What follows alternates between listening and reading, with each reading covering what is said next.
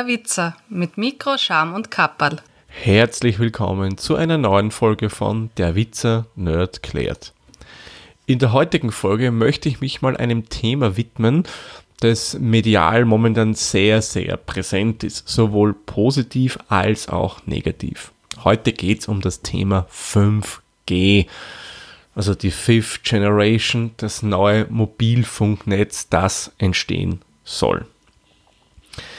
Es wird auf der einen Seite beworben mit extrem hoher Geschwindigkeit, das soll dann ermöglichen autonomes Fahren, es pusht die Industrie weiter, Stichwort Industrie 4.0.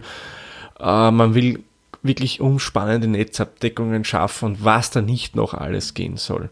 Aber auch gesundheitliche Aspekte werden hier mehr oder weniger von der gegenüberliegenden Seite nach vorgedrängt wie 5G, die Todesstrahlen mehr oder weniger. Das holt die Vögel von Himmel. In Den Haag hat man, hat man da zum Beispiel äh, genannt. Oder Enten stecken die Köpfe unter Wasser, weil 5G solche Frequenzen erzeugt, die mehr oder weniger die Tiere so spüren, damit sie die Köpfe wegstecken. Ja, es soll unsere Körper erhitzen aller Mikrowelle und ein Antennenwald entsteht, weil alle 100 Meter eine Antenne aufgestellt werden muss. So, das wäre zunächst einmal das, was man so in den Medien, im Internet überall lesen kann. Doch was steckt jetzt wirklich dahinter? Das werden wir uns gleich anschauen. Zuvor möchte ich noch meine persönliche Meinung zu 5G äh, euch sagen. Und die ist nicht beeinflusst von irgendeiner der beiden Lobbys. Das ist wirklich meine Meinung, die ich mir so selbst im Laufe der Zeit gebildet habe. Im Grunde muss ich sagen, stehe ich dem Ganzen nicht skeptisch gegenüber. Also ich denke, von dem, was die Technik kann, würde es uns in Summe wirklich viel, viel bringen. Ähm, aus momentaner Sicht bin ich aber jedoch der Meinung, dass vor allem im privaten Bereich 5G meines Erachtens noch überflüssig ist. Wenn ich jetzt zum Beispiel die Situation hier in Wien anschaue äh, oder generell in Österreich, Österreich ist ja, was LTE betrifft, sehr gut versorgt. Und egal wo ich in Österreich bin, ich bringe relativ gute Geschwindigkeiten, sowohl mit dem Smartphone als auch mit meinen Tablets zusammen. Also es ist hier in Wien kein Problem, dass ich mal mit meinem Smartphone äh, bei so Downloads-Portalen äh, oder so Apps 100 Megabit zusammenbringen. Das ist eigentlich was, ja, hier öfter vorkommt. Man kommt natürlich aufs Gebiet drauf an, muss man auch sagen.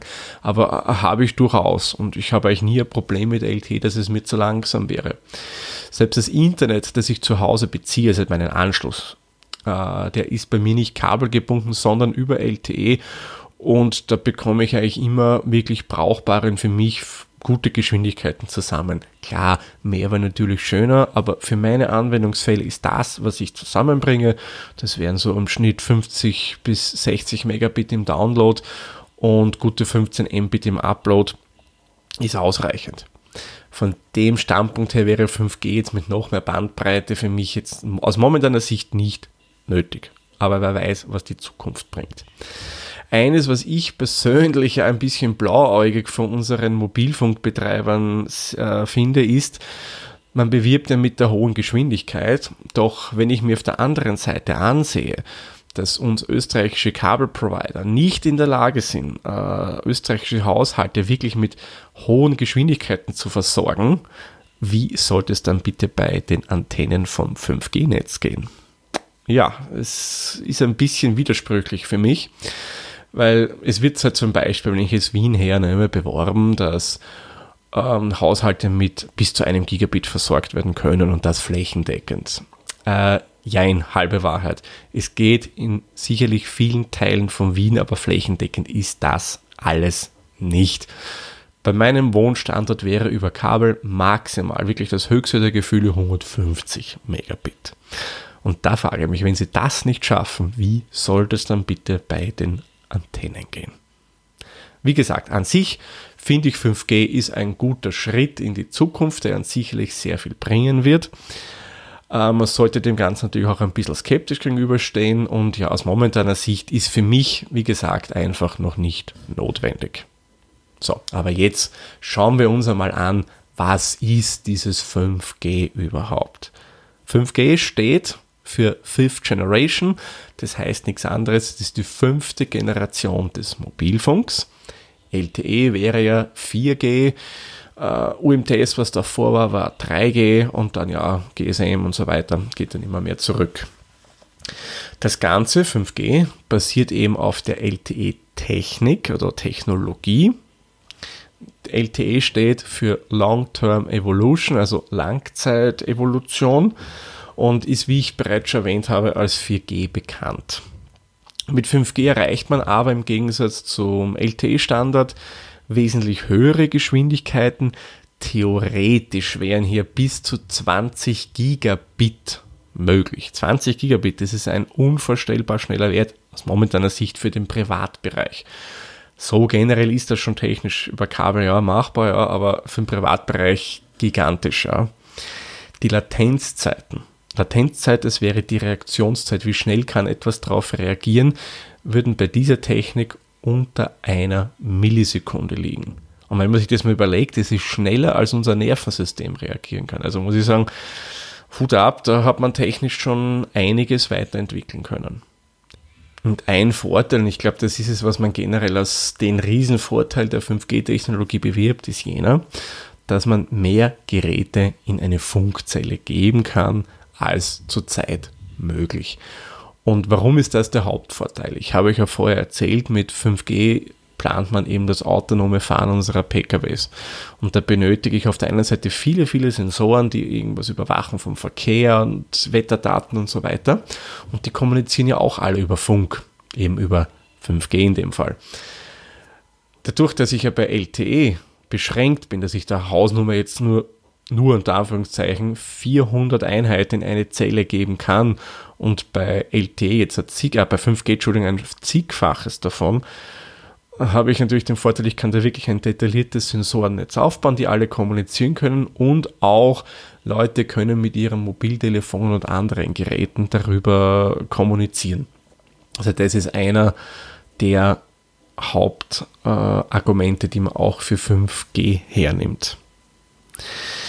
Nur das Ganze erfordert in Summe auch mehr Speed und dadurch muss man auch mehr oder weniger ein engeres Netz bauen. Und das ist das, was ich ja eingangs erwähnt habe, wo man immer wieder von alle 100 Meter spricht. Aber dazu kommen wir gleich mehr, ob das wirklich so ist. Nur warum brauche ich jetzt ein engeres Netz? Möchte ich mehr Geschwindigkeit erreichen, muss ich mit einer anderen Funkfrequenz arbeiten. Also sprich, ich brauche höhere Frequenzen.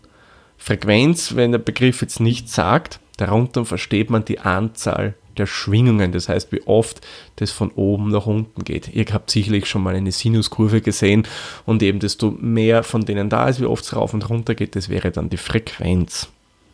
Und je höher eben diese Frequenz ist, desto mehr Daten kann ich darüber schicken.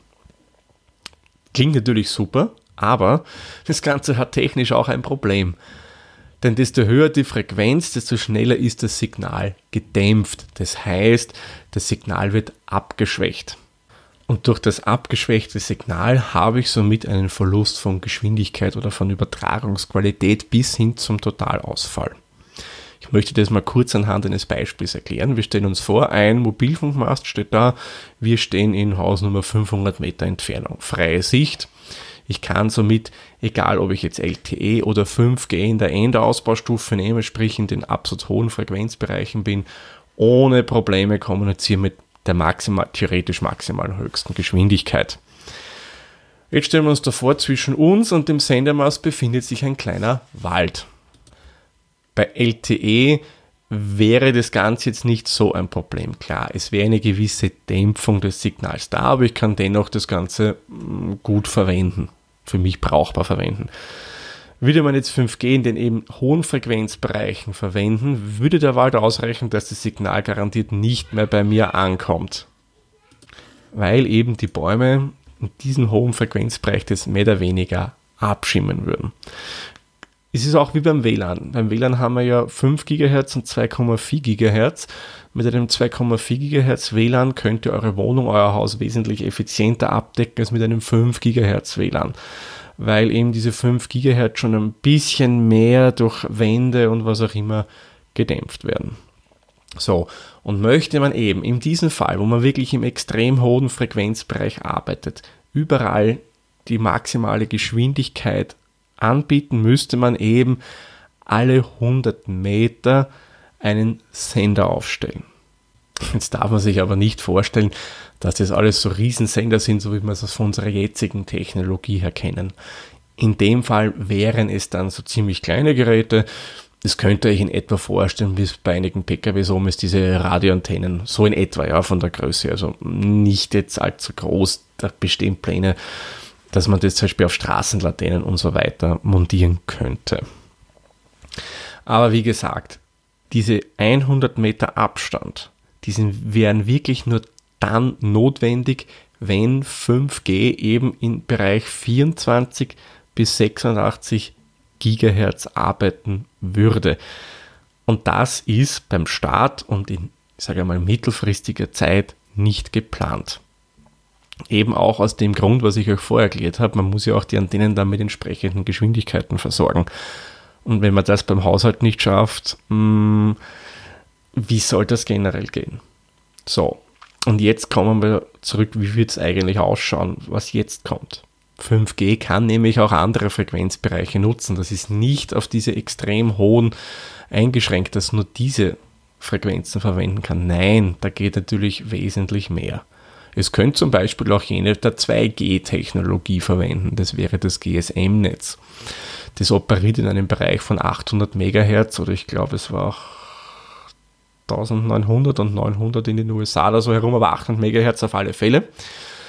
Ähm, dadurch hätten dann die Mobilfunkbetreiber zwar weniger Geschwindigkeit bei 5G, also da sind wir natürlich nicht mehr im Gigabit-Bereich, logisch, aber das Netz müssten sie so nicht dicht ausbauen. Das könnte man dann so belassen, wie es zum Beispiel jetzt ist mit der Anzahl an Sendemasten. Weil durch die niedrige Frequenz erreiche ich einen wesentlich höheren Versorgungsradius. Momentan laufen, das hat man ja auch schon gehört oder sind bereits vorbei, auch Aktionen zur Frequenzversteigerung, weil die Hoheit über die Frequenzbereiche hat immer der jeweilige Staat und der will natürlich damit ein bisschen Geld verdienen. Logo, wo will er das nicht? Und somit haben in Österreich als auch in Deutschland die Versteigerung begonnen. Und hier hat man im ersten Step mal folgende Frequenzbänder vorgesehen, nämlich von 3,4 bis 3,8 Gigahertz. Also auch hier sind wir weit, weit weg von diesen extrem hohen Frequenzen und wir brauchen auch bei 3,4 bis 3,8 jetzt nicht so ein extrem dichtes Netz aufbauen. Das ist da einfach nicht, nicht notwendig. Zusätzlich ist dieser Bereich auch ein noch davor schon bekannter Bereich. WLAN, äh, kennen das vor WLAN, das bis 5 GHz raufgeht, andere Technologien operieren auch in den Bereichen. Also das kennt man mehr oder weniger und weiß, was für Auswirkungen das Ganze auf uns hat. Das volle Potenzial der 5G-Technologie kann man aber in dem Frequenzbereich natürlich nicht nutzen, aber ich kann wesentlich mehr schon als LTE zum Beispiel kann. Das volle Potenzial könnte man dann ab 6 GHz zum Beispiel nehmen. Ja, und dann nach oben hin kann man das immer mehr ausbauen, vor allem im Geschwindigkeitsbereich. Aber das ist für den Staat nicht vorgesehen. Aber selbst diese 6 GHz, die ich gerade erwähnt habe, wären noch im erforschten Bereich. Da weiß man eben, was für Auswirkungen hat es auf den Menschen, auf die Tierwelt, auf die Flora, auf die Fauna etc. Was man aber nicht weiß, und ich denke, das ist auch notwendig, dass wir das hier erwähnen, wäre der Bereich ab 20 GHz. Da gibt es zurzeit einfach keine Forschung. Und das wäre genau jener Bereich, wo wir eben dann im Endausbau der 5G-Technologie wären. Da wären wir über 20 GHz, wie ich euch vorher erzählt habe. Und da, wie gesagt, gibt es momentan noch nicht wirklich Ergebnisse darüber. Aber wie ich ja schon erwähnt habe, beim Start sind wir weit, weit entfernt von diesen äh, hohen Frequenzbereichen. Wenn jetzt die gleichen Frequenzen, wie ich euch vorher erzählt, genutzt werden können wie ähm, bei GSM oder 4G, was bringt mir dann dieses 5G überhaupt? Weil es wird in den Medien immer gern gesagt, ähm, dass 5G rein von der Frequenz her abhängig ist. Nein, das genau ist es nicht. 5G ist im Endeffekt ein Protokoll. Ein Protokoll, wie mein Endgerät mit dem Sender kommuniziert. Man könnte auch sagen, das ist die Sprache der Geräte untereinander. So wie wir jetzt miteinander Deutsch reden, reden dann diese Endgeräte mit dem 5G-Protokoll. Also das ist wirklich jetzt vereinfacht erklärt. Und da hat sich eben wesentlich viel getan. Also 5G definiert sich primär mal über diese Technik des Protokolls und nicht über die Frequenz.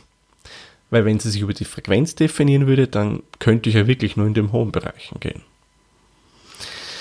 Und es wurden halt einige Sachen dann wirklich grundlegend verbessert und auch neu kommen, kamen dann neu dazu. Es ist nämlich im Großen und Ganzen wirklich, kann man sagen, eine neue Entwicklung. Es nutzt verschiedenste Techniken, die zwar auch schon bekannt sind, aber die man dann entsprechend weiterentwickelt hat. Zum Beispiel MIMO steht für Massive In, Massive Out. Äh, das heißt, mein Gerät kann mit mehreren Sendemasten kommunizieren. Also ich spreche nicht nur dezidiert mit einem, sondern das kann wirklich mit mehreren kommunizieren und dadurch erreiche ich auch höhere Geschwindigkeiten. Gibt es übrigens auch schon bei der LTE-Technologie. Es gibt das sogenannte Network Slicing. Unter dem Begriff, wenn ihr den mal hört, könnt ihr euch vorstellen, dass der Betreiber dann die Möglichkeit hat, die, das Netz oder beziehungsweise die Bandbreite, die hier zur Verfügung steht, aufzuteilen. Das heißt, er kann zum Beispiel sagen, ein Teil ist für die Polizei, ein Teil ist für die Industrie und ein Teil ist jetzt für den privaten Sektor. Das können wir uns jetzt auch anhand eines Kuchens vorstellen, eine große, große Torte. Ein Viertel davon bekommt jetzt die Industrie von dem Kuchen, die können das essen. Äh, ein Achtel die Polizei, ein Achtel der Rettungsdienst und den Rest ist dann reserviert für Private. So in etwa kann man sich Network Slicing dann vorstellen. Ja, und dann zusätzlich gäbe es noch jede Menge andere äh, technologische Sprünge, aber auf die möchte ich jetzt nicht im Detail eingehen. Mir ist es immer wichtig, dass ihr einfach mal was zu 5G gehört habt und euch ein bisschen mehr vorstellen könnt und euch einfach eine eigene Meinung bilden könnt. In den Show Notes übrigens zur aktuellen Sendung habe ich euch dann noch jede Menge Links reingepackt, wo ihr euch dann noch im Detail über 5G und Funktechnologie informieren könnt, weil das würde sonst wirklich den Rahmen sprengen. Ich bin ja jetzt schon länger als normal. So, aber ein Punkt noch, bevor wir den Sack zumachen. Tote Vögel und andere Mythen zu 5G, die man ja immer wieder im Netz liest. Und da gibt es extrem viele Fake News und auch Halbwahrheiten. Die verbreiten sich im Netz wirklich über alle möglichen Kanäle. Ich habe da selbst schon viel über WhatsApp und andere Messenger bekommen, habe auf Twitter viel gelesen und auf ach so seriösen Newsseiten, YouTube und wo auch immer. Das beliebteste Beispiel ist, dass 5G die Vögel vom Himmel holt. Denn da gab es ja einen Vorfall in Den Haag, wo man tote Starre in einem Park gefunden hat. Ähm, ja, also an sich, an den toten Vögeln ist jetzt nichts Unwahres dran. Die hat es wirklich in Den Haag gegeben. Und ja, es hat auch einen 5G-Test in Den Haag gegeben, nebenbei angemerkt in uns wohlbekannten Frequenzbereichen. Aber äh, was jetzt nicht so ganz zusammenpasst, dort wo die toten Vögel waren, weil die sollen ja alle runtergefallen sind, eben wegen der Strahlung, da war kein 5G-Test. Also das Testgebiet war ganz woanders in Den Haag, nicht in diesem Park. Und somit, äh, wo soll hier der Beweis sein, dass eben diese Technologie Vögel tötet? Man hat einfach zwei Sachen hergenommen, hat das vermischt zu einer neuen Sache und ja, finde ich persönlich ist nicht wirklich ein schlagkräftiges Argument, meiner Meinung nach. Ja, und dann kommt auch gerne eben das Argument mit alle 100 Meter ein Sender. Ich habe es euch ja vorher schon erklärt, das ist auch nur die halbe Wahrheit.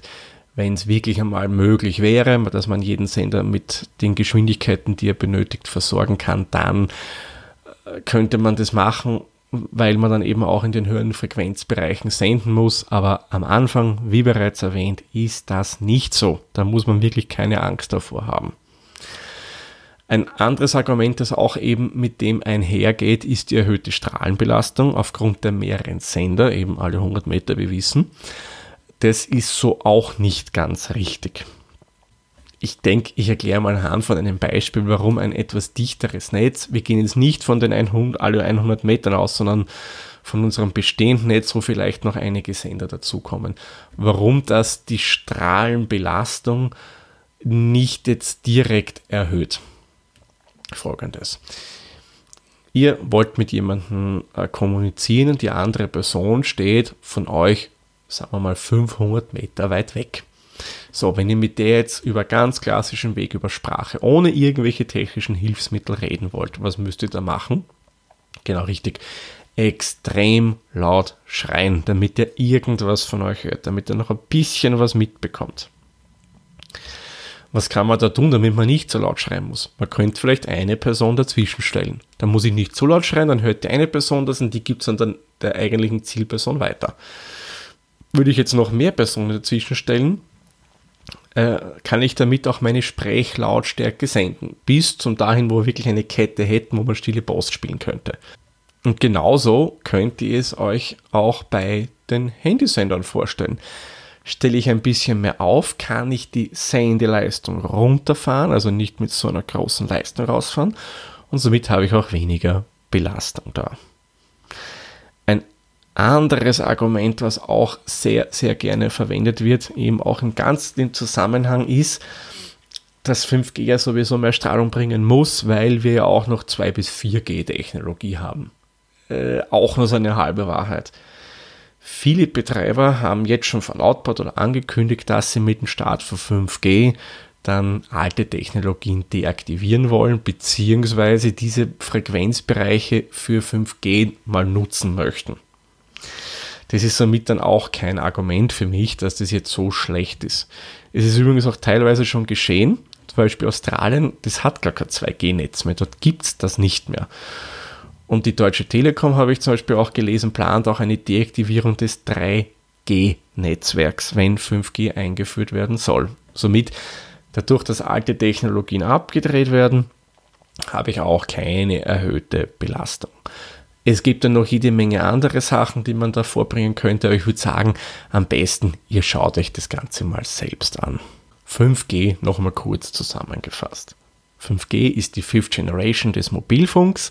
Es ist primär eine Neuentwicklung, eine Weiterentwicklung des Protokolls, also der Sprache, wie die Endgeräte miteinander sprechen können mit den Handysendern oder den Masten. 5G ist keine eigene Strahlung, wie es man gerne in den Medien liest. Nein, das kann auch bereits vorhandene Frequenzen verwenden, beziehungsweise, wie ich auch erklärt habe, können, um eben maximale Geschwindigkeiten zu erreichen, äh, müssen dann die höheren Frequenzen, wirklich die extrem hohen, verwendet werden. Ist aber im Anfangsstadion oder mittelfristig absolut nicht vorgesehen. So, ich hoffe, ich konnte euch mit der Sendung 5G ein bisschen näher bringen. Die Sendung ist länger geworden, als es normalerweise üblich ist bei Nerd aber das Thema war mir wichtig, da wirklich hier viel Angst oder Panikmacherei betrieben wird, tote Vögel und so weiter. Und da wollte ich eben mal einen Überblick über 5G bringen. Eben versucht das mal kurz zu erklären. Und darum, ja, weil es umfangreich ist, ist einfach die Sendung länger geworden. Und eines vielleicht noch im Zuge von 5G, da möchte ich gern den Hoaxmaster vom Hoaxilla Podcast zitieren. Wenn ihr mal so Artikel über 5G lest, egal ob es positiv als auch negativ ist, und da zitiere ich ihn jetzt, immer schön skeptisch bleiben. Hinterfragt es, was die da schreiben, weil es muss nicht wirklich stimmen. Und wie er in dem Vögelbeispiel gesehen hat, da reimt man sich einfach mal was zusammen. Also behaltet die Worte vom Hoaxmaster im Hinterkopf, weil da hat er einfach recht. Man muss immer skeptisch bleiben. Gut, dann mache ich den Sack für diese Folge zu. Sag vielen lieben Dank fürs Zuhören. Wir hören uns dann in der nächsten Folge. Tschüss, Servus, pfiat euch. Der Witzer ist ein privater Podcast aus Österreich. Nähere Informationen zur aktuellen Folge sowie die Möglichkeiten für Feedback und Unterstützung findet ihr auf der-witzer.at.